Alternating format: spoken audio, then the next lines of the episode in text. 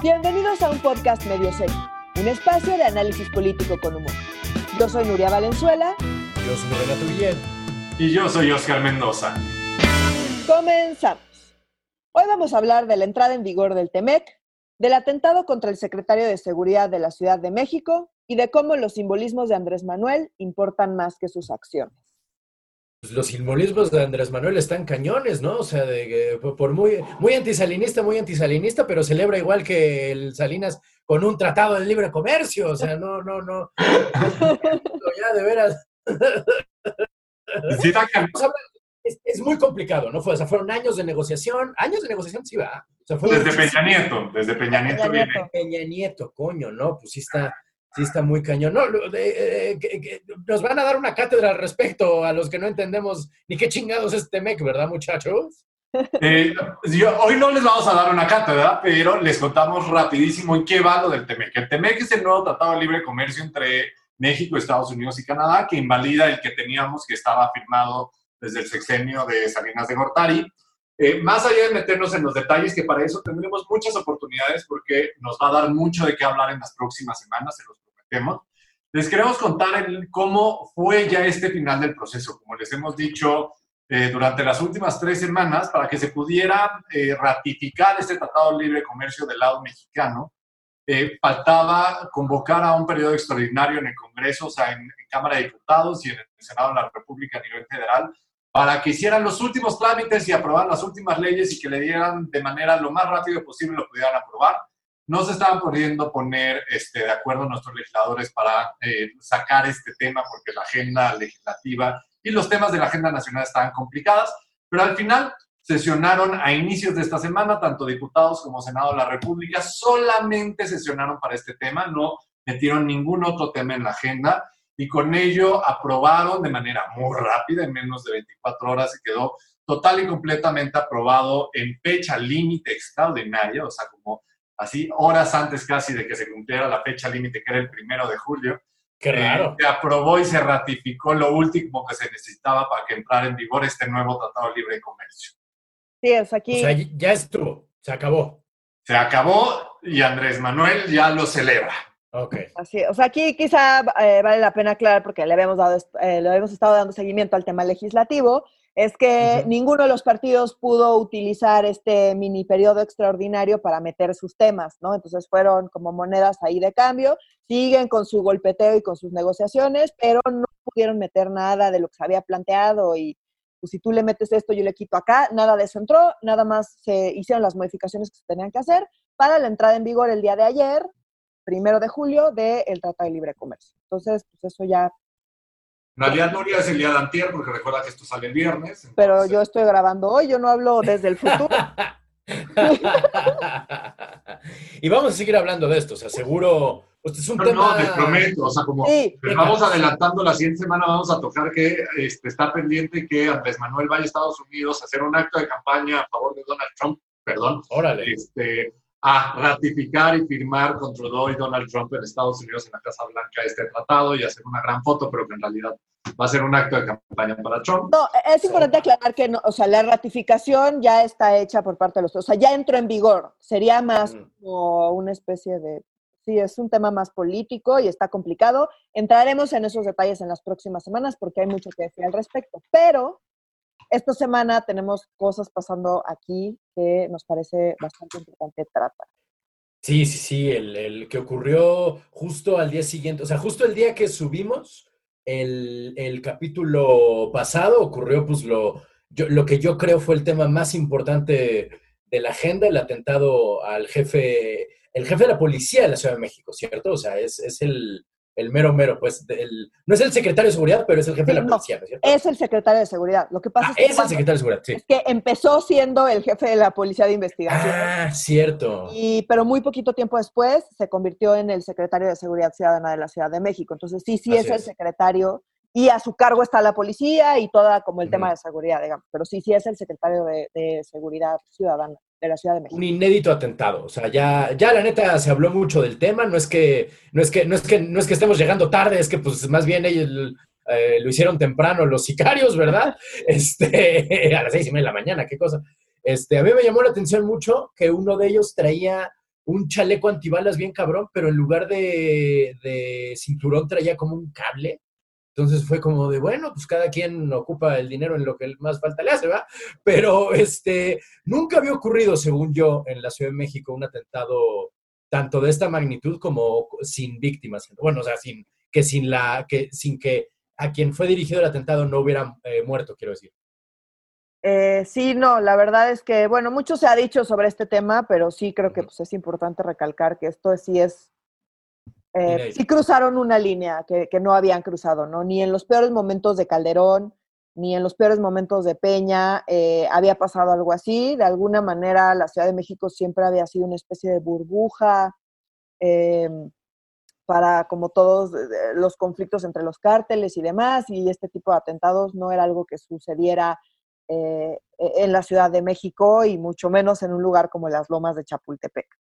¿no? Entonces sí, sí, sí, fue muy, fue, personalmente lo viví como algo súper, súper impactante porque a mí me había tocado cosas de ese tipo eh, pues en, en, otros estados y definitivamente no pensé y nunca esperé verlo en esa magnitud en la Ciudad de México. Sí, estuvo eh, en uno de los barrios más exclusivos de la ciudad. No, y dejen eso lo que, lo que demuestra. Lo que, lo que demuestra el nivel de organización del cartel Jalisco Nueva Generación, eh, el simbolismo que representa que sucede en la Ciudad de México, porque recordemos que lo que dice Nuria es cierto, o sea, como en los peores tiempos de Calderón y de Peña Nieto sucedía en la Ciudad de México, y se decía que en la Ciudad de México no había eh, crimen, crimen organizado, narco, y que en realidad había gran, pandillas grandototas. Pero el mensaje que manda es que si me, puedo, si me meto a la Ciudad de México, un lugar donde uno no se puede meter porque es donde están los poderes de la federación y donde si me meto me van a declarar la guerra y me ir de la fregada, pues lo que acaba de hacer el cártel de Jalisco Nueva Generación es decir, pues sí, yo puedo romper las reglas, no me importa romper estas reglas, que vengan por mí, porque el mensaje que estoy mandando es claro, yo me voy a chingar a este gobierno. Está canijo lo que sucedió y el mensaje que se mandó. No minimicemos lo que sucede en otros estados de la República, que ha habido miles de funcionarios públicos eh, que han intentado asesinar y muchos otros que han asesinado. Yo creo que es gravísimo, igual o más grave lo que sucede. Sin embargo, lo que sucedió en la Ciudad de México es un tema de mensaje y de simbolismo y lo que representa para el futuro y la que acaba de declarar de manera tan abierta el cártel Jalisco Nueva Generación a este gobierno que vamos a ver cómo responde, que con las capacidades que tiene hoy en día, a mí es un tema que sí me preocupa. ¿Con las capacidades que tiene quién, el narco o el gobierno? El gobierno. Ah, vaya, ok. Yo aquí... Abrazos, no balazos. Aquí yo quisiera como tocar dos puntos. El primero es el discurso que se maneja, que también es el discurso que se manejaba con Calderón y con Peña, o sea, ya llevamos más de 12 años con un discurso de, pues es que estos atentados reflejan el buen trabajo que se está haciendo. Pero pues, si un cártel tiene los huevos para llegar a hacer eso en la Ciudad de México, pues no, eso no es una buena señal bajo ninguna medición. Y además, pues eso solo ha ido escalando y escalando y pues si algo nos han demostrado los últimos 12 años es que pues, no se ha hecho un buen trabajo y esto no puede bajo ninguna circunstancia y parámetro reflejar un buen trabajo de ninguna manera. Que no le quita el o sea, la labor que ha hecho eh, Omar García Harfush como funcionario público en la Ciudad de México y, como funcionario público en general. O sea, no estoy, no estoy hablando de, su labor o no, no estoy diciendo si él lo hace bien o mal, sino la estrategia en general no, no está reflejando esto. O sea, esto no es reflejo de que se esté haciendo las cosas bien. Y es un discurso, pues la verdad, bastante preocupante porque pues, los carteles, pues, ya los, los demás carteles, ¿qué? Pues ya se dan cuenta que pueden hacer esto. No sé, o sea, eh, es preocupante y ese discurso definitivamente es algo que, que ya deberían, deberían dejar de utilizar y que todos los partidos de todos los colores que se han enfrentado al tema de seguridad lo han utilizado y sinceramente creo que ya es tiempo de que se deje de usar. Eso por un lado. Y por el otro, eh, me preocupa algo que menciona eh, Alejandro Open en alguno de sus artículos, que, eh, que, llama algo así como sicarios freelancers. Y es como, y, y, entonces menciona en su análisis, lo que digo, ya sabemos que todos los detenidos resulta que les ofrecieron un pago de 100 mil pesos para participar en el operativo. El tema está en que los contrataron exclusivamente para este operativo, lo cual quiere decir que por más que detengan a todos los que detuvieron, por más que todo lo hagan súper bien y los puedan meter a la cárcel y obtener información y demás, pues ¿qué, ¿qué, información van a obtener? Pues a mí me contrataron para esto y pues, yo vine y me subí un coche y agarré las armas y disparé. No van a obtener información sobre cómo funciona el cártel, no van a obtener información sobre quién está dentro y cómo opera nada. Porque, porque no son gente interna del cártel, pues. Así es, porque si ellos utilizan para hacer este tipo de cosas a gente que pues contratan a destajo para algo muy particular, pues de hecho muy probablemente ni siquiera sabían a quién, a, quién le estaban disparando y contra quién se estaban. No, Nuri, sabemos que no sabían cómo, que esto iba a suceder, porque recordemos que tanto el presidente como este, a nivel federal se dijeron varias declaraciones con este brazo, el secretario de Seguridad eh, Pública a nivel federal, que dijeron que Sabían que había amenazas contra varios funcionarios, uno de ellos era Omar García Harfuch, y hasta ahí es la información que tenían, esa es la inteligencia que tenían por lo, por lo visto, o sea, como... Y ahora hacer, perseguir este delito tan grave del atentado este, que no logró tomar la vida de Omar García Harfuch, pero sí de varias personas, de sus escoltas, de, de una mujer inocente que estaba pasando por ahí, este, lo veo poco probable. Sí, completamente. Y eso es preocupante porque entonces quiere decir que por más que hagan su trabajo súper bien, esto no nos va a llevar ni un poquito cerca, ni ninguna de estas detenciones nos va a llevar ni un poquito cerca para pues, atender el tema del cártel Jalisco Nueva Generación. y eso es preocupante porque si ese es un modus operandi y si así es como, o sea, empiezan a, a, manejarse y a operar las cosas, pues va a estar mucho más complicado eh, pues, encontrar y diseñar estrategias para pues, combatir a este cartel y en general lo que está pasando. Entonces, pues está, está gravísimo. Y este modus operandi también demuestra el nivel de sofisticación de los cárteles en México, que esto ya es una sofisticación a grados de terrorismo, donde se ah, a células externas, a personas externas que no tienen nada que ver con la organización y que el único motivo es el dinero eh, y que viven en una situación más extrema, que están dispuestos a dar la vida por 100 mil pesos y que además se les prometa que van a atender a su familia, que esa fue parte de la promesa que les hizo el cártel Jalisco Nueva Generación, que a su familia no les iba a faltar nada. Eso ya es un modus operandi mucho, mucho, mucho más elaborado que tiene que ver con tácticas de terrorismo y que se alejan de, del crimen, los crímenes relacionados a las drogas que eso a mí me impresiona y como dice Nuria, no creo que el Estado tenga la capacidad hoy en día de poder perseguir esto, pero vamos a ver si dan resultados, aunque se ve complicado que, eh, que el cártel que ha dado esta señal tan, tan grave y tan fuerte en contra, eh, en contra este, de la seguridad pública a nivel nacional y en contra de Andrés Manuel, que en realidad suceda algo. Vamos a ver si me equivoco, ojalá que sí. Sí, o sea, de por sí no estamos viendo una estrategia que vaya hacia ningún lado y encima de esto, los cárteles están mucho más sofisticados y están haciendo cosas que no permiten que haya una investigación y, que, y, realmente obtener información, pues me parece que es una súper mala combinación. Órale, ¿no? Lo bueno es que lo bueno es que hay abrazos en contra de los balazos, miren. No, y lo bueno es que ya se están atendiendo las causas. que es una diferencia, bueno, claro, sí, sí, sí, sí, se están atendiendo las causas. Yo quiero ver cómo las causas debilitan al cártel Jalisco Nueva Generación, con jóvenes construyendo y dándoles árboles. O sea, sí me intriga conocer esa respuesta. O con una beca también, ¿no? yo, hablando en contra de las becas, Dios mío, ¿qué estoy haciendo? Este... Estoy escupiendo para el cielo, Dios mío. y eh, eh, cambiando radicalmente de tema, pero no cambiando en realidad porque está muy conectado. Eh, por un lado, lo que decíamos, ¿no? Que la, estrategia oficial que dicen que es muy separada de la de Calderón, por ejemplo, pero en realidad se parece mucho, ¿no? Este, por un lado dicen, claro, los atentados contra García Harfuch son señal de que vamos bien, y por otro lado, Guanajuato, que es completamente distinto el argumento, el, el ¿cómo decirlo? El discurso más bien. Y con, exacto, Renato, y con un discurso completamente distinto. O sea, a nivel federal dices, no, vamos bien, lo que le pasó a Mar García Harfuch es una lástima, pero eso demuestra que somos unos chingones y que nuestra estrategia está pregona.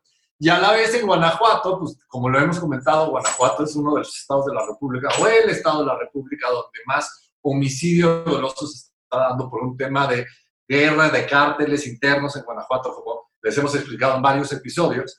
Pero lo que sucedió es, eh, no sé si recuerdan, la semana, la semana pasada y ha, habido muchas detenciones en contra eh, en contra de la organización de José Antonio Yepes, alias El Marro, y entre los detenidos hay bastantes familiares, incluida su mamá, sobrina, su papá de, de Yepes, lo que ha desatado una guerra y una cantidad de homicidios terrible en el Estado. Sin embargo, este fin de semana este, y en los últimos días, un juez, eh, varios jueces han liberado a varios familiares del Yepes, lo cual a la mamá, en específico a la mamá, que es por lo que el Yepes ha declarado más que yéndose contra la familia, ahí sí tienen un grave problema. Y los, los, jueces los están liberando, pues yo creo que con justas razones, porque dicen que las, las carpetas de averiguación, o sea, las que, eh, las que dan los motivos para que los pueda detener la fiscalía local y la policía local, están pésimamente integradas y son ilegales. En el caso específico de la mamá, Dicen que la detuvieron en un lado, en un lugar, cuando hay pruebas más que suficientes que demuestran que la detuvieron en otro lado. O que hacen cateos y hace primero el cateo sin antes de existir la orden del juez que, que permitía ese cateo. Entonces invaden la propiedad privada. Entonces, un montón de irregularidades que dices, no, o sea, no pinches mames que esto puede suceder. Pero pues sí, sí sucede y bastante seguido en México y por eso sale tanta gente a la cárcel. Por lo tanto, el presidente López Obrador se va con un discurso que contrasta con el discurso a nivel nacional. ¿Por qué? Porque dice que eh, eh, aquí la culpa es de la Fiscalía Estatal y que seguro hubo corrupción, que estos errores se deben a corrupción. No habla de la ineptitud de la Fiscalía Local y después le pone nombre y apellido. Dice que la corrupción está ligada al fiscal del estado de Guanajuato.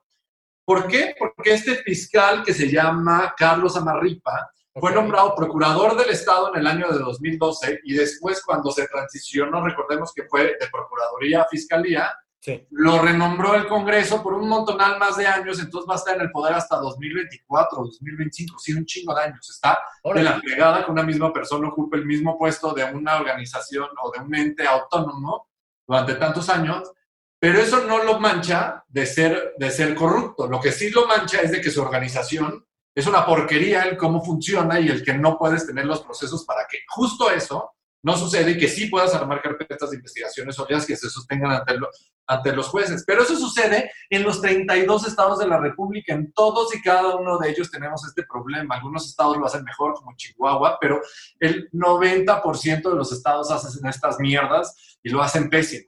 ¿Puede haber corrupción? Sí, yo creo que sí puede haber corrupción, pero a mí me gusta pensar, eh, por el trabajo que yo he realizado, que muchas veces ni siquiera es corrupción, es ineptitud, ineficiencia y pendejismo. Eso es lo más grave. Y a lo que responde el gobernador del estado, que esto también parece gravísimo, el gobernador del estado, este Sinue, dice, no, no, no, en realidad lo liberaron porque la Fiscalía General de la República, encabezada con Gers Manero, debió haber atraído el caso y ellos fueron los que debieron haber detenido a todos estos familiares porque esto es delincuencia organizada y la delincuencia organizada le toca a la federación.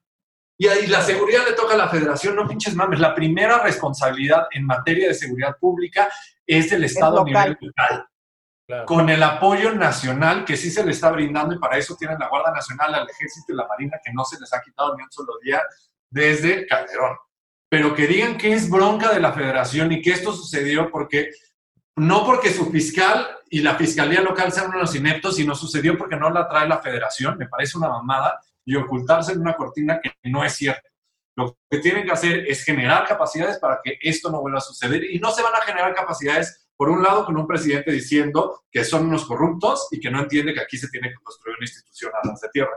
Y por otro lado, con gobernadores que dicen, ay, todo lo que es crimen organizado y lo que es lo que tiene que ver con cárteles es bronca de la federación, que ellos se encarguen pero eso que está sucediendo dentro y lo que sucede y lo que hace José Antonio Yepes Marro sucede en su estado, porque lo permitieron ellos y porque muchas veces se coludieron con estas organizaciones para que eso sucediera.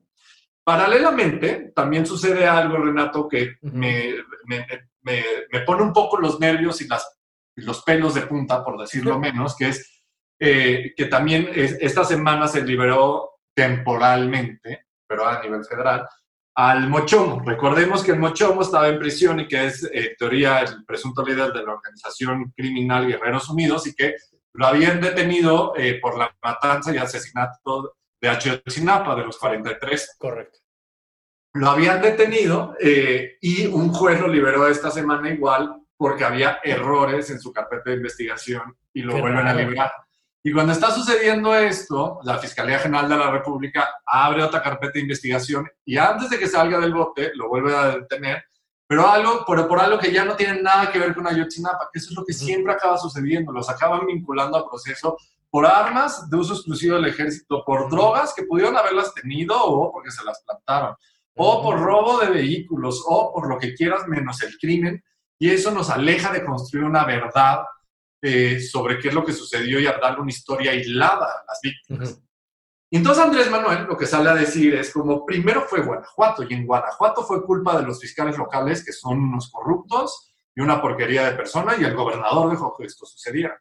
Pero cuando ya le toca en su cancha, que es a nivel federal, que esto dependía del fiscal general de la República, este Gertz Manero, lo que dice esto es culpa del Poder Judicial, o sea, de los jueces. Ellos son unos corruptos. Ellos son los que dejan que no construyamos una verdad y que juzguemos al mochomo por sus crímenes cometidos en contra de los 43 desaparecidos. Perdóname, la labor del juez, primero y, ante nada, es asegurarse que esa detención se haya hecho de manera legal.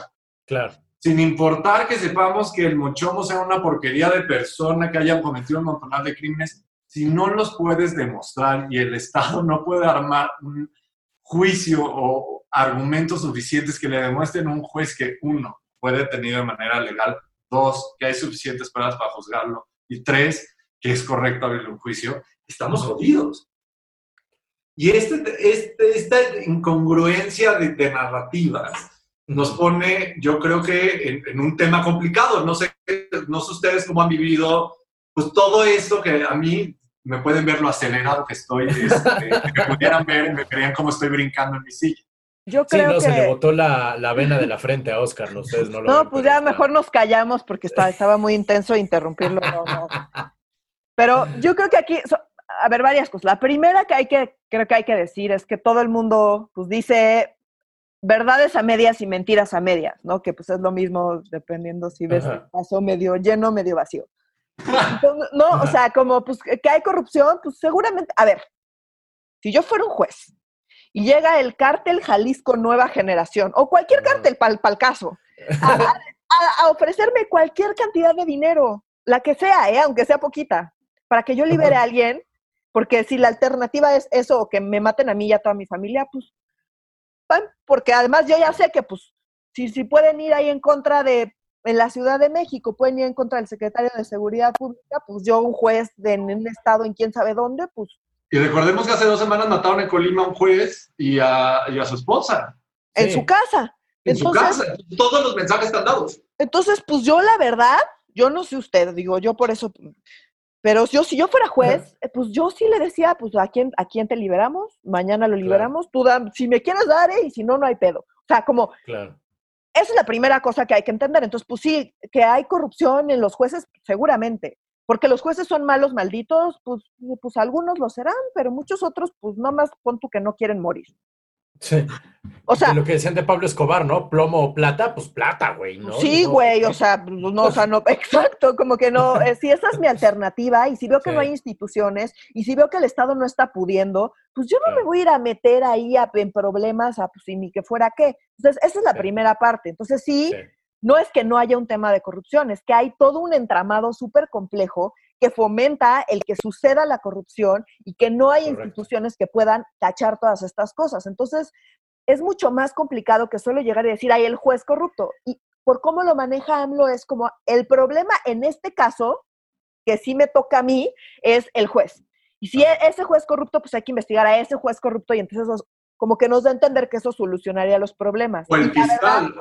O el, o el fiscal. fiscal, o- El problema en Guanajuato es el fiscal. Ese es el corrupto. Si Ah, cambiamos fiscal, Exacto, en Guanajuato, pero en el otro, eh, eh, en la otra liberación, como que habló del juez, ¿sabes? O sea, como que el tema es que siempre el poder el, el problema está en el poder judicial, porque hay corrupción en el poder judicial, porque yo soy honesto. Pues no importa si eres honesto, y hay corrupción en el poder judicial, sí, seguramente, Sin pero duda. también tiene mucho que ver con que no hay instituciones que puedan cachar esto, que está completamente fuera de control y que los cárteles tienen absolutamente todas las capacidades para provocar esa corrupción con la mano en la cintura, aunque tengas a pura gente que no es corruptible, perdón, pero pues a mí si me amenazan con matar a mi amigo, a mi familia, yo me vuelvo corruptible en ese instante, por la cantidad de dinero que sea que me des. O sea, como no, no hay de otra. Buenos y malos. Exacto. Entonces, si, la narrativa es buenos y malos, pues está fácil. Nada más combatamos a los malos. No, es, es, un problema mucho más complejo. Y, además...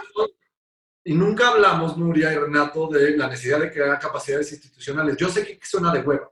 Definitivamente está de hueva, pero si no tienes una fiscalía que sea capaz de integrar una carpeta de investigación, siempre se te va a caer sin importar que haya amenaza o no haya amenaza para el país. Correcto. Completamente. Y además, es en los distintos niveles de gobierno y es en las distintas etapas del proceso. Entonces está desde la investigación, en que hagan bien la carpeta, en el juez, en que puedan eh, sí tener una institución que pueda hacerle frente a los cárteles de una manera eficiente. En fin, o sea, son muchísimas cosas que están relacionadas. Entonces, Andrés Manuel siempre en todos los temas tiende a sobresimplificar las cosas y a poner este es el bueno y este es el malo. Y él siempre está del lado de los buenos. Entonces es impresionante cómo cambia la narrativa dependiendo de dónde le toque para pues él ponerse del lado de los buenos y explicar el problema a partir de que el otro es el malo, el que no me toca a mí, el que es de otro partido, el que es de el, el local, el, ¿sabes? O sea, entonces, se vuelve muy complicado y la verdad es que es una muy mala señal de que las cosas vayan a cambiar si se están solamente echando la bolita sin entender que es un tema institucional donde todos tienen que estar. Esto además hay que sumarle el tema de la austeridad y de la falta de recursos. Entonces, pues si tú no le metes recursos a generar capacidades institucionales, que pues sí, suena de hueva, pero si no las tienes, o sea, de por sí está muy complicado todo el tema. Pero si además no tienes capacidades institucionales, pues los abrazos no están ayudando. Si no tiene los perfiles correctos, porque también esa es la otra, o sea, como... Yo entiendo que hay muchas personas en la administración pública local y federal que han estado allí años, pero que hoy ya no cumplen las funciones que deberían de cumplir en sus puestos porque no están capacitados para hacer al respecto, porque no les interesa, así de sencillo. Entonces, si hay un error humano tras otro error humano y que muchas veces sí hay que tomar decisiones difíciles de necesitamos otro tipo de funcionarios públicos que sean más allá, que crean en la cuarta transformación. García Harfuch es un gran ejemplo que ha pasado por distintas administraciones haciendo su trabajo como un muy buen servidor público, estando al frente de la Agencia de Investigación Criminal cuando, en la Policía Federal, este, cuando existía la AFI también estuvo en la AFI, o sea, como ha pasado distintas administraciones haciendo su chamba en lo que es bueno, es un gran investigador y parte de eso es por lo que lo intentaron matar pero ese es el tipo de perfiles que necesitas. yo, no, yo no podría asegurar que él es el true believer de la causa de Andrés Manuel o de la causa, de Claudia Sheinbaum, pero sí creo que es un verdadero creyente de la causa de eh, temas de seguridad. Eso es lo que lo mueve, lo, de lo que demuestra su carrera. Y de profesionalizar policías y de generar capacidades institucionales. Pero pues tienes uno, te lo andan matando y todo el mundo se echa la bolita, pues así no, no vamos a progresar. Y Andrés Manuel cree que se generan verdades y cambios simplemente apuntando responsables. Y otro buen ejemplo que genuinamente me preocupa es que esta semana ya se declaró por parte del fiscal general de nuevo Jeff Manero y de Andrés Manuel que se acabó la verdad histórica de Ayotzinapa, la que se construyó con el, este, durante todo el sexenio pasado, que definitivamente tenía lagunas, definitivamente teníamos todos algunas dudas. Este, por decirlo menos. Por decirlo menos, por decirlo menos. Pero decide que se acaba y lo primero que hacen es que se gira una orden de aprehensión para Tomás Herón, que era el ex titular de la Agencia de Investigación Criminal y que fue el que llevó inicial una, la, investigación principal de los desaparecidos, y que Tomás y Cerón, este, ya huyó del país y que ya no lo encuentra. Está prófugo. Mágicamente hubo filtraciones, sí, mágicamente hubo filtraciones. Y yo, a mí lo que me preocupa mucho de abrir este capítulo en la historia de México, que sí creo que tiene que ser revisado, que Andrés Manuel dice, se acabó la verdad histórica, yo voy a construir la verdad histórica, pero ¿con qué capacidades institucionales? No entiendo cómo le van a hacer eh, para poder lograr esto. Genuinamente a mí me preocupa que las víctimas, si ya estaban mal, pueda acabar peor esta historia. Entonces, la verdad no se construye a, a partir solamente de una narrativa. Se necesitan herramientas técnicas y se necesitan pruebas para demostrar qué es lo que sucedió y que nos ayude a hilar una historia sobre qué es lo que sucedió, cómo sucedió y cuáles son las consecuencias por lo que sucedió. Órale. Está difícil, digo, lo dijiste y sonó así como hasta apocalíptico, que las víctimas estén peor de lo que ya están. Ay, no manches, peor. no manches, que este no era el fondo del barril, valedor. Está, está, bien duro. Está bien duro. Este podcast ya se puso sumamente serio, Renato. Sí, sí caray, sí, ¿no? Serio y deprimente, güey. Serio y deprimente, serio. Sí, no, no manches. Este, este, ¿cómo podemos aligerar la nota? Este, ¿saben que García Garfuch es hijo de la cantante María Sorté? Pues yo lo sé porque vi una nota, pero sinceramente no sé quién es esa mujer. O sea, como- Cantaba una canción, o sea, tiene, fue así como un One Hit Wonder y tenía una canción de, ahora verás, de Juan Gabriel, si mal no recuerdo, o sea, como e- e- es intérprete de un conocido este, cancionero mexicano, no recuerdo si Juan Gabriel o Manzanero, alguno de Güey, ya decidí, eres un pinche almanaque, Renato. O sea, eres un almanaque, güey. O Sí, sea, historia, güey, ¿qué quieres que te diga? Sí, tu No, cerebro además- de historiador es impresionante. No, Impresionante. También es, es hijo y nieto de policías. O sea, su Sí. papá y su, su, su abuelo fueron jefes de la policía también. O sea, él tiene una historia ahora sí que genética y eh, de antepasados Sí, sí, de del toda la servicio vida. público policial. Sí, está muy cabrón. Sí, sí, de y oh, cuando dijiste que liberaron al Mochomo, también digo, aparte de Almanaque, hay un Beltrán Leiva que le dicen el Mochomo, que está ahorita preso en, no recuerdo si en Estados Unidos o en Puente Grande, Alfredo Beltrán Leiva. Y me lo dijiste así fuera de contexto y yo, ay, no mames, que ese güey estaba metido en los 43 y fue una... Sí, la verdad histórica está cabrona, pero no, era otra, era otra, era otro mochomo. Era otro ya metió, ya metió otro cártel a la desaparición de los Sí. Justo eso dije de órale, sí me perdí un chingo de la historia porque no mamen que hay otro cártel acá metido, carajo. No, Este- Mochomo, eh, o sea, supo- es como, no sé, es como muy norteño. De hay un restaurante muy famoso, em, ajá, el Mochomos de carne, ¿Ah, sí? que, ajá, sí. ¿Qué será O sea, mochomo tú? No tengo idea, pero es una onda norteña, o sea, como... Ya, ya, ya, como ha de ser un animalito, o una, una, una planta o algo como... La verdad O no tengo es- idea. Porque Chapo era chaparro, ¿no? Es chaparro en sinaloense, ¿no? Entonces a lo mejor... No Mochomo sé, no sé cómo derivan los apodos, güey, la neta. lo voy a investigar, mira, mi parte del lingüista lo quiero investigar, qué chingados son. Es un, es un mochomo o el mocho, pero bueno. Este, eh, eh, y hablando de crimen organizado, el informe de Andrés Manuel. Bueno, de las, de las víctimas en realidad, porque las una víctimas, cosa, sí. ¿se acuerdan que hace, hace algunos episodios hablábamos y criticábamos mucho de la falta de interés eh, por las víctimas de Andrés Manuel y que decíamos, oye, pues, o sea, justo es algo en lo que podría él diferenciarse y que además era una expectativa que tenían pues todas las víctimas. Entonces, creo que esta para mí fue como la parte más, ni siquiera sé qué adjetivo utilizar, pero más deprimente del informe, ¿no? Porque empezó su informe. Pero, pero primero digan por qué rayos un informe, espérenme, o sea, Ah, no porque es ganó hace dos septiembre, años. Es el segundo este, aniversario. No, ganó la elección, o sea, el- digo, no, no tomó protesta, qué chingado. es el segundo aniversario de haber ganado la elección, que pues aparentemente su más grande logro, porque pues, de su gobierno no, no, no podemos decir mucho. Pues deja de decir cómo era el mensaje, Nuriel. Es segundo año del triunfo histórico democrático del pueblo de México. Ay, no. Órale. Pero bueno, mi problema es cómo empezó. Debo decir que no, no, no, no tuve el estómago para escucharlo y qué bueno que no lo hice porque hubiera hecho corajes todo el día, entonces eh, como que solo lo leí. Pero lo que sí sé es que eh, empezó, empezó el discurso hablando de las víctimas. Y pues eso contrasta con las víctimas que estaban afuera de Palacio Nacional quejándose de que no les había hecho caso y de lo decepcionadas que estaban. Y voy a, voy a citar acá, en Animal Político entrevistaron a, a las mujeres que estaban afuera, eh, que, es de, que, que son eh, la organización Mujeres en Busca de sus Desaparecidos. Eh, porque López Obrador en campaña pues había prometido que iba a hacer cargo de las víctimas y ellas Claro. dicen, hasta el momento no hemos visto que seamos su prioridad. Él nunca se dignó atendernos cuando le pedimos. Durante estos 28 días, una reunión y jamás nos recibió. Nos vamos enojadas, decepcionadas, muy frustradas de tener un gobierno así. Órale. Entonces, ellas estaban declarando eso afuera de Palacio Nacional, mientras él empezaba su discurso diciendo que se atiende a las víctimas de la violencia y el neoliberalismo, como el caso lamentable de la guardería ABC. Ah, carajo. Entonces, pues, o sea, el caso efectivamente de la guardería ABC es lamentable, pero hay, Porque, o sea, tiene unas afuera que no está atendiendo. chale. Y también tiene una comisión de atención a víctimas sin titular porque renunció. Así es. Entonces, ¿se acuerdan todo el desmadre que hubo con, eh, eh, Conapred y demás? Sí. Esa misma semana renunció la titular de Conapred, la, la subsecretaria de salud, una de las subsecretarias de salud, y, eh, y Mara Gómez, que era la, eh, la, que, la directora de la Comisión Ejecutiva de Atención a Víctimas.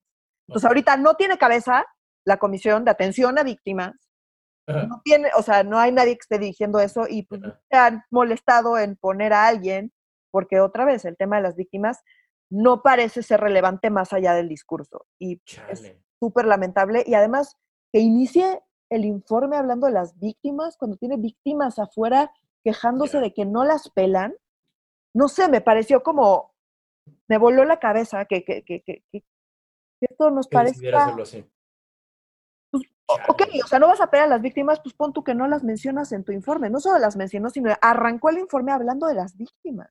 Pero es justo eso, Nuria, por lo, lo, que titulamos este podcast como Andrés Manuel le importa más los simbolismos, el mensaje, la narrativa, las acciones no importan. O sea, como tú ven cómo inició de las víctimas del neoliberalismo, las, o sea, como ahí nos habla de alguien que quiere que todo el mundo tenga arriba de la cabeza un top of mind, que ya todo cambió, pero en la práctica nada cambió, está igual o más jodido que antes. Claro, las prácticas son similares y no es que las mismas. Fíjate que me estoy dando cuenta que Andrés Manuel es como Santa Claus. O sea, en el sentido de que, no solo en el sentido de que te da cosas gratis eh, aparentemente una vez al mes, sino porque tiene como una lista de los buenos y los malos, ¿no? O sea, como los nori y los nice, como decía en la canción de Santa Claus, ¿no? Sí. Ajá, Entonces, pues tú, si estás en la lista buena, te toca regalo, si estás en la lista mala, te toca carbón. Y pues depende, güey, o sea, no, la lista no está escrita en piedra, puedes pasar de los buenos a los malos el día que tú quieras, pero en realidad todo depende de en qué lista te pone eh, Andrés Manuel. O sea, las víctimas a las que se refiere son a las víctimas que le dieron la victoria electoral, no, necesariamente las víctimas de ayer, las víctimas que son víctimas de ayer, las víctimas que dijeron, oye, péranos a nosotros también, ¿sabes? O sea, simplemente son aquellas que puede utilizar en, en, en, en actos mediáticos y en actos de campaña, porque la verdad, esto no es un informe de gobierno, es un acto de campaña. No, y este, y este no le salió tan bien, porque recordemos que este informe normalmente lo den en el Zócalo repleto con miles y miles y cientos de miles de personas y de acarreados. Pues no. Tal vez no son acarreados, pero que eso ni siquiera ese adjetivo es importante en este momento. La neta no pero da su informe ante la gente y es la manera como de rendir cuentas para la gente con estos informes. Ahora no se pudo por la pandemia. Había unas 20 personas gritando. Sí, había, había como 20 personas gritando. Palacio Nacional. Fue en Palacio Nacional, acudieron los secretarios de estados. De, aplaudir. Aplaudir, a sentarse separaditos. Marcelo Brada es el único utilizaba mascarilla, todos los demás así muy frescos. ¡Qué raro! El apelo del COVID el apelo del COVID. O sea, es que si no, si no, no lo reciben en Estados Unidos. No, claro.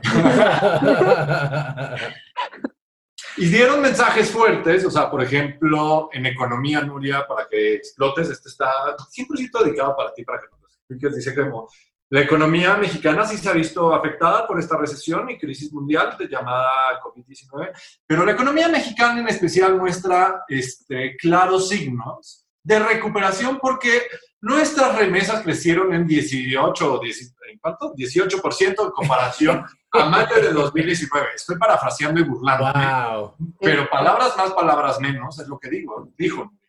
Sí, sí, sí, sí lo leí y sí explotó. O sea, como, Nuria, o sea, como en las remesas, un aumento en las remesas implica que nuestra economía mexicana se está recuperando, que somos unos chingones y que nuestro crecimiento va a mejorar. Mire, el tema de las remesas, o sea, lo, odio porque me hace explotar, pero a la vez me encanta porque es otra vez un reflejo de cómo, de cómo se manejan las cosas. Entonces, por un lado está el tema de yo quiero hacer de este un país del que la gente no tenga que huir, ¿no? Eh, que, que, que, la gente no se tenga que ir a Estados Unidos por mejores oportunidades para que, o sea, que pueda encontrar todas las oportunidades que necesita aquí en México. Entonces, eso se supone que es a lo que aspira. Eso implicaría que se regresen los mexicanos que están en Estados Unidos y, se, y lleguen a México y que deje de haber remesas porque pues ya no hay gente allá y ya todos están acá con sus grandes oportunidades. Entonces, ese es un discurso que maneja. El otro discurso que es así diametralmente opuesto es que cada vez que suben las remesas, pues él lo celebra como si fuera un logro propio. ¿Qué quiere decir que suben las remesas? Que los mexicanos en Estados Unidos están generando más recursos y o que los mexicanos en México están requiriendo más recursos. Mm. O que los mexicanos en Estados Unidos están decidiendo gastar menos de su ingreso porque les porque, da, miedo. porque les da miedo les salir. tener abajo el colchón en el banco o y, lo mandan a México. Entonces, pues, ¿qué pasó? Pues muy, bueno, uno, que pues Estados Unidos efectivamente está mejor que México económicamente. Eso por un aunque tienen también problemas porque pues pandemia mundial, ¿no? Pero, pero no, no tantos como acá.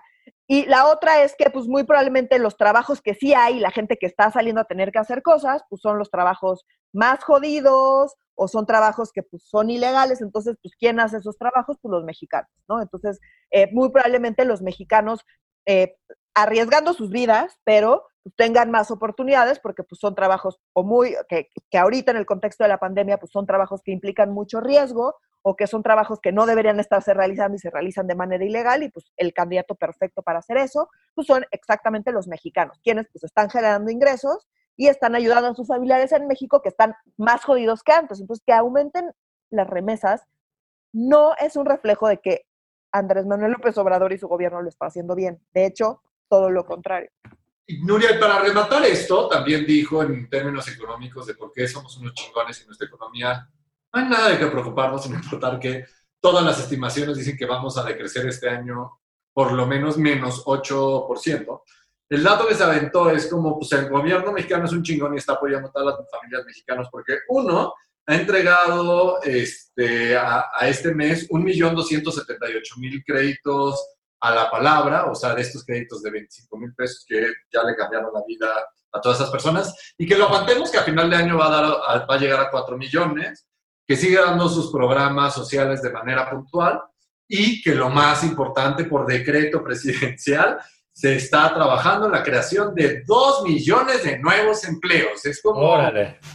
Ay, siento como, es como leer discursos de caudillos, es como regresar al Y además ya sacaron su tablita de nuevos empleo, empleos. Es un, o sea, es un, es una burla. Es una burla. O sea, no, no me recuerdes el tema de los nuevos empleos porque me enojo, pero.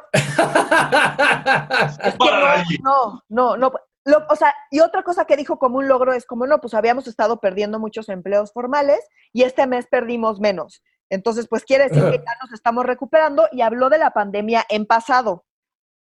¿Cómo crees? Sí, sí, sí, como la pandemia, la pandemia nos dejó, ¿sabes? Todo lo dijo en pasado, como si ya hubiera pasado porque ya nos estamos recuperando. Así manejó el discurso.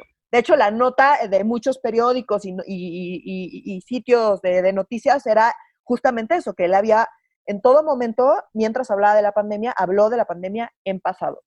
Órale. No, no estamos en pasado. Y si se perdieron menos empleos es porque como ya no se pueden perder muchos más empleos de los que ya se perdieron. El golpe ya está dado. Entonces, pues se van a seguir perdiendo empleos, pero a un ritmo menor, porque el gran golpe de la gran pérdida de empleos ya se dio. Entonces, eh, no quiere decir que estemos mejor, solo quiere decir que pues seguimos jodidos. Entonces, hasta que no empiecen a aumentar los empleos, a aumentar, no a disminuir, o sea, ¿sabes? No, a que se pierdan menos empleos, sino que hasta que no empiecen a aumentar, no podemos decir que nos estamos recuperando y no nos estamos recuperando. Hay miles de muertos todo el tiempo y ya vamos a llegar a 30 mil y ya subimos en las escalas de cuántos muertos hay en México. Y la pandemia está lejos, lejísimos de haber terminado en México. Bueno, y Nuri, yo creo que a mí el último tema que me hizo explotar, yo no sé ustedes, para mí sí fue el último que me hizo explotar, fue el tema de seguridad. Una y otra vez sigue con este discurso, desde que inició la pandemia está con este discurso que en su gobierno se rompió la tendencia a la alza de los delitos más graves en el país y conforme fue sucediendo la pandemia, nos dijo que, pues en realidad, muchos delitos como el homicidio doloso ha bajado y muchos otros han bajado un montonal, sin explicarnos que en realidad es porque la gente está encerrada. Y otra cosa que en realidad lleva tres meses haciendo esto. Esto no lo hacía, esto ahí que cambia, por, por eso demuestro también que es un tema de narrativa. Desde hace tres meses decidió que para compararnos en términos de seguridad es compararnos con el inicio del sexenio, o sea, no, o sea antes de que tomara protesta, noviembre de 2018 que es con lo que él se va a comparar. No se va a comparar con el mismo mes del año anterior o de hace dos años o de hace tres años, que es lo que haría una comparación que fuera válida. Entonces, habiendo dicho esto, todas sus cifras en materia de seguridad dice, vamos mejor. O sea, homicidio doloso, o sea, como todos los crímenes que te matan, este, un cártel o feminicidios, todos esos como han aumentado un poquito, nada grave, o sea, como porque esa tendencia ya la rompimos nosotros, y todos los otros graves han disminuido a partir de noviembre de 2018. No pinches más. Nuria, también sé que, sé que explotaste en este tema también.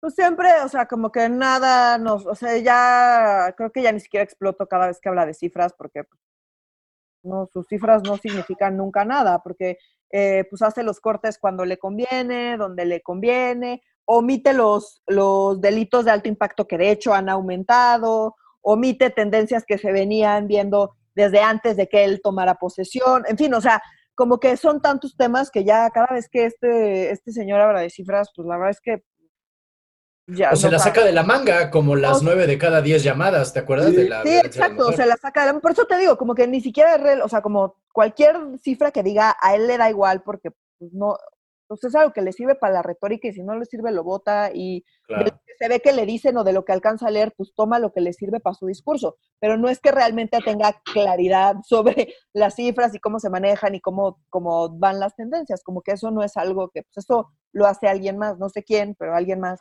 pero él como que nunca los ha usado de manera clara y adecuada, entonces ya no me sorprende. Lo que sí es que dijo que, o sea, Contrasta porque dice, no, pues ya la violencia la estamos domando y unas horas después, pues es en Guanajuato, pues está el, em, la balacera esta y la matanza de 24 personas en un. Ah, sí, en un anexo, ah, Sí, entraron, entraron y mataron a veintipico de personas, hacía bolazos, las llamadas a 911, es una cosa No llegan las autoridades, ni federales, ni estatales, ni municipales, antes de que se quieran aventar la pinche bolita.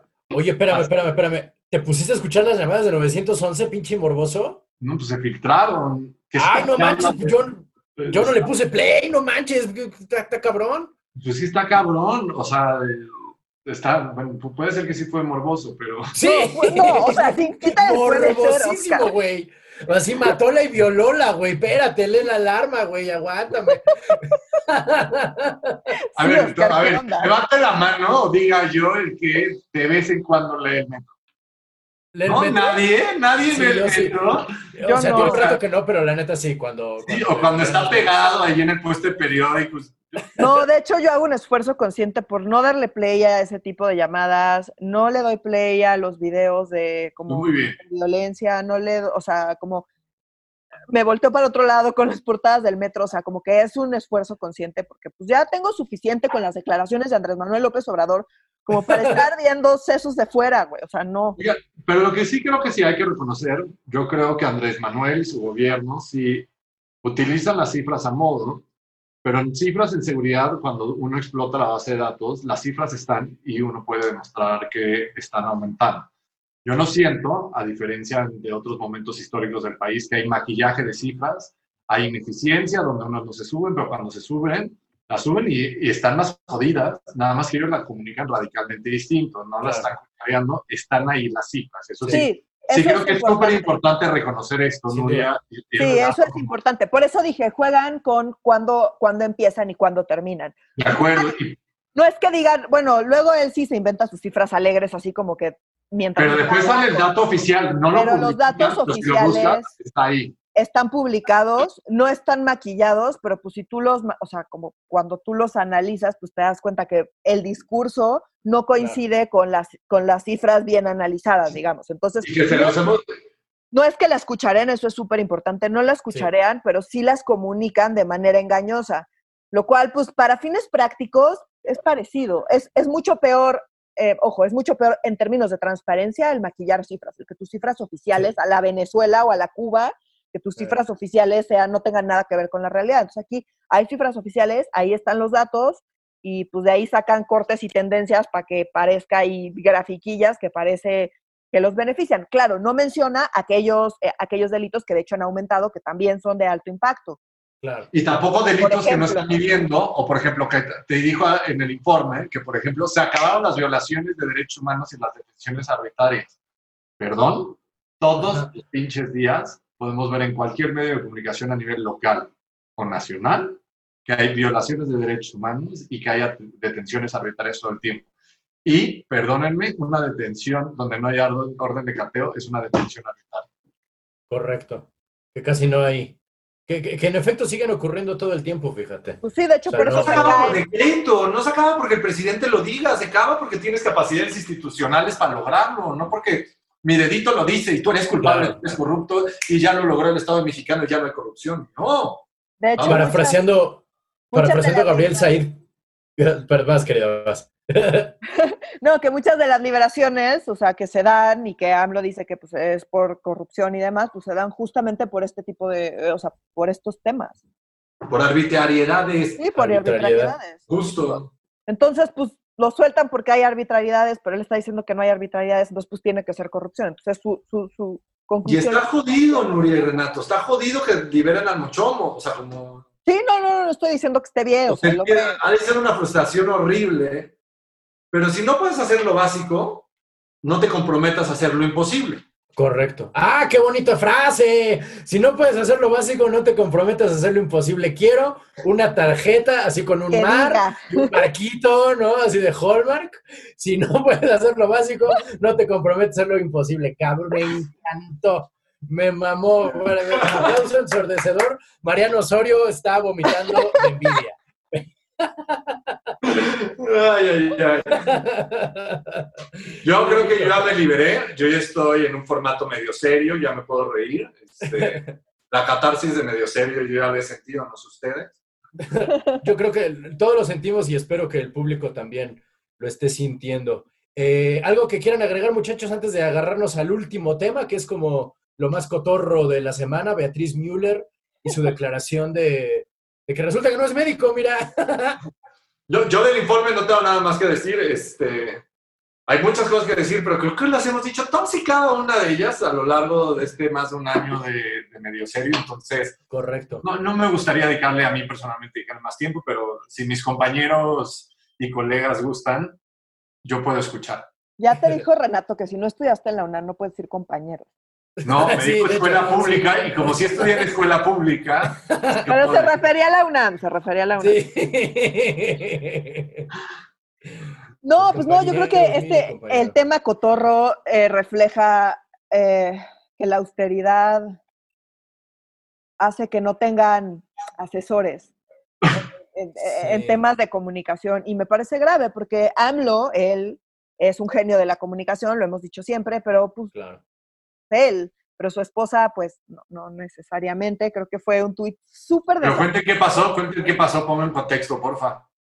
La esposa de Andrés Manuel, Beatriz Müller, le contestó en Twitter a un usuario pues, genérico, ¿no? No es tampoco Sí. ni opinador ni nada, o sea, es un ciudadano de a pie. No era un bot. donde- ¿Eh? No. No, no, era un bot, no, no era un bot, era de, de carne y hueso.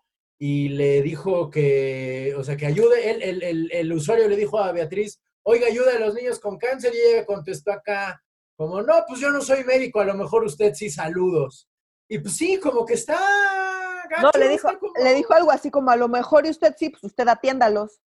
Ah, sí, lo mandó, lo mandó él a atenderlos, ¿no? O Entonces, sea, le pintó huevos y se burló de él, además. Sí, Sí. o sea, le- esas buenas intenciones las hace rollito y ya sabes, ¿no? Pero este... y luego parece- todavía, A mí me parece esto medio intrascendente, la verdad. O sea, pues qué chingados. ¿Quién no le ha contestado feo a un desconocido en internet? O sea, pues el tema es que si piedra. fuera, o sea, sí y no. la primera dama, no puede ser esto. no es primera dama, pero pues no porque ella diga que no es primera dama, pues vale madres No lo es que diga. Al final, pues sí importa lo que dice, sí se vuelve noticia, sí contribuye como a, a, a la imagen que tienen ella y el presidente. Entonces, pues le guste o no, aunque no le guste su papel de primera dama y ella no le gusta que le digan y pues no es primera dama, pues al final sí es la esposa del presidente. Y ¿Y saben en ese es? sentido creo que deberían invertir, aunque sea un poco, seguramente hay alguien que probó no está dispuesto a asesorarlos en materia de comunicación. Pero no solo estuvo este tuit, después bajó el tuit y se, que, es que se disculpó y la disculpa estuvo todavía peor. Ah, no vi la disculpa. Sí, fue una cosa así como, pues si ofendí a alguien, pues ay, pues sorry, pero pues Y después cerró su cuenta de Twitter. Mm, Tayani Chumel. O sea, es es que como, ya la cagué, perdón, ok, desaparezco. ¡Ah! Y, si- y ni siquiera como el perdón, o sea, de verdad la disculpa. Yo digo, alguien, alguien, alguien que los ayude a decir, a ver, pues te ayudo a redactar tu disculpa.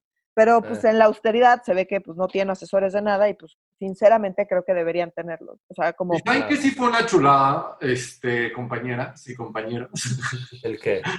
Este, que un balazo de la esposa de Andrés Manuel, o sea, un balazo en el pie, les quitó un montonal de la discusión en los medios de comunicación. O sea, como el día miércoles, que fue el, de- el informe de gobierno, todos los medios estaban discutiendo los tweets de, de esposa Andrés Manuel. Sí. Nadie, casi nadie estaba hablando del informe de gobierno. No, Y nadie. después los programas de análisis le dieron más importancia a los tweets este, de la esposa Andrés Manuel a el informe de Andrés Manuel. O sea, sí me parece. O sea, justamente por esas cosas, de verdad, deberían tener, o sea, deberían estar asesorados. Justamente por eso, porque obviamente pues le salió, le salió el tiro por la culata. Estuvo muy chistoso, Sí. pero Mm. pues sí. Pero y, eh, también es vergonzoso como el nivel para que estemos, o sea, como analizando de manera seria. Pero también hemos tenido primeras damas, no primeras damas vergonzosas. O sea, como nadie puede hablar. O sea, tú me vas a decir que la labor. Es más, de- dime de- una, dime una razonable. Martita Sagún. No, No, di- Ni No, la no. Patricia. No, no, me ni voy la a Patricia, la esposa de Cedillo. Dime una destacada razonable. O sea, Ah, no ha habido, no, no ha habido ninguna. Yo creo que la que, o sea, la, la que creo que fue una primera dama porque supo jugar bien el rol, más no estoy de acuerdo en lo que representaba, es Margarita Zavala. Era una Tienes ra- esposa sí, ok. súper tras bambalinas, Tienes razón. un chingo de política, un chingo de política que casi nadie sabía, controlaba un montonal del PAN, tomaba un montonal de decisiones tras bambalinas, pero nunca estaba en la arena pública. En la arena pública ella estaba abrazando a niños con cáncer, en la arena pública siempre salía con su chales y con esta imagen de yo soy una madre, no soy la madre de todos los mexicanos, soy solamente la madre católica de mis hijos que estoy en contra del aborto. Oh, ya se me y para querer y demostrar, o sea, ella tenía una buena imagen y no era controversial. Yo sí creo que ella fue Tienes una razón. primera dama, y, y lo aclaro, no estoy, no estoy a favor de los valores que ella representaba, pero sí creo que hizo un buen papel. Les tengo una confesión. En mi listado rápido la omití. Pero A ver, a que alguien defienda a Margarita Sagún o a la gaviota. es que la estaba pensando, estaba justo pensando en esas. Entonces yo no, pues que Sí, no haya cual es irle. que son las más destacadas. Yo digo que están todas lejos de Marta Sagún. Marta Sagún sí era aparte, era, era No, otro. yo- Estoy de acuerdo. Esta actriz Era- que todavía está en pañales. Sí, Sí. sí, sí. A mí por eso esta nota era como, ay, o sea, no mamen, pues qué. O sea, aparte de que Los Pinos ya sea de los mexicanos y sea un centro cultural, es gracias a, a, ¿cómo se llama? A las frivolidades de esta Martita Sagún y sus pinches toallas y que todos mis hijos tienen que vivir en Los Pinos aunque tengan 30 años y hagan negocios con el gobierno. Entonces construyó sus cabañas, hablo como tipitajo porque hablaba. Sí, se hablaba ella, me acuerdo. O sea, parte de eso de que vivamos hoy, que el presidente no tenga un centro de operación y cuando pinches tiembla, no tiene el C5 ni su centro de mando ahí. Es porque Matita Sagún. Pero bueno, Pues, no sí, no. sé si se acuerdan de una, ya para cerrar, porque nos estamos alargando un poco, cuando Marta Sagún leyó un poema, estaba dando un discurso, no recuerdo dónde, y dio, leyó, iba a leer un verso de la poetisa Rabina Gran Tagore. ¿no? Y era el poeta Rabina Gran Tagore, que es Y era directora de comunicación social ahí todavía de presidencia. Según yo, todavía estaba de novia sí, de. todavía estaba de novia, sí. Estaba de novia, sí, sí, sí, hace, hace un fue No una cosa de. No. Nunca lo voy a olvidar porque iba con mi mejor amigo en el coche, iba manejando él y de la risa casi chocamos, ¿sabes? O sea, cerró los ojos del ataque de risa y por poco nos estrellamos en la glorieta de Miguel Ángel de Quevedo. Cuando nunca, nunca, nunca voy a olvidar esa anécdota, güey. Casi me Pero, muero. o sea, Beatriz Gutiérrez Müller todavía tiene mucho que pedirle en cagadas a las Sí. cagadas. O sea, Sí, sí, O sea, sí. como no tiene una casa blanca, o sea, como nos podemos burlar, pero es más burla, o sea, hay- Completamente. mucho peor que ella. Sí. Ah, y por cierto, el último del informe, sí, esto sí es súper importante porque sí es para Ajá. burlarse, que de Andrés Manuel dijo que nunca en la historia de México la opinión pública y los medios de comunicación se habían burlado tanto de un presidente, Ah, sí. perdón, a Peña Nieto, todos, todos y cada uno se lo traían de bajada. Y sí había censura, pero tú también haces censura. El De presidente también hace censura. ¿eh? O sea, De como Fox nos burlamos. todo el día ha habido, desde que vivimos en un país democrático, sí, sí hay un montón de crítica. La censura creo que se ha reducido, pero se ha reducido desde hace muchos años. Así que, Claro. Y también Andrés Manuel sí censura a su manera, como diciendo, los, los de reforma son unos fifís y no crean nada de lo que lean, o sea, como eso, disculpen, es censura. No, y además no tiene sentido, o sea, no puede ser el presidente más atacado porque él no tiene un Andrés Manuel. O sea, Andrés Manuel atacó a todos los presidentes anteriores y él no tiene un Andrés Manuel junto, pues, o sea, no puede ser más atacado que la gente que le atacaba, o sea, no, no, no, no, no tiene sentido. Él tiene que tuve que hacer este círculo, no, no, es que no es posible esto, pero bueno. el Lord, ay, como de Lord Molécula, cada vez que pienso en él se me da como, como una grura, pero bueno. Algún día, mis estimados colegas, como todavía durante la pandemia, deberemos de liberar el podcast con video para que nos vean nuestras reacciones y que nos reímos tanto también de nuestras caras. Deberían de ver o sea, como a Renato cuando dije el tema de Andrés Manuel, este, el presidente más libre de toda la historia, hubieran Muy criticado, sí. No. a Oscar rebotando así como si le estuviera dando una... imagínate como a mí me ponen en su tablero, soy todo flaquito, entonces nada más muevo la cabeza. Con la vena la vena de la frente que se le bota cuando se sí. al Oscar.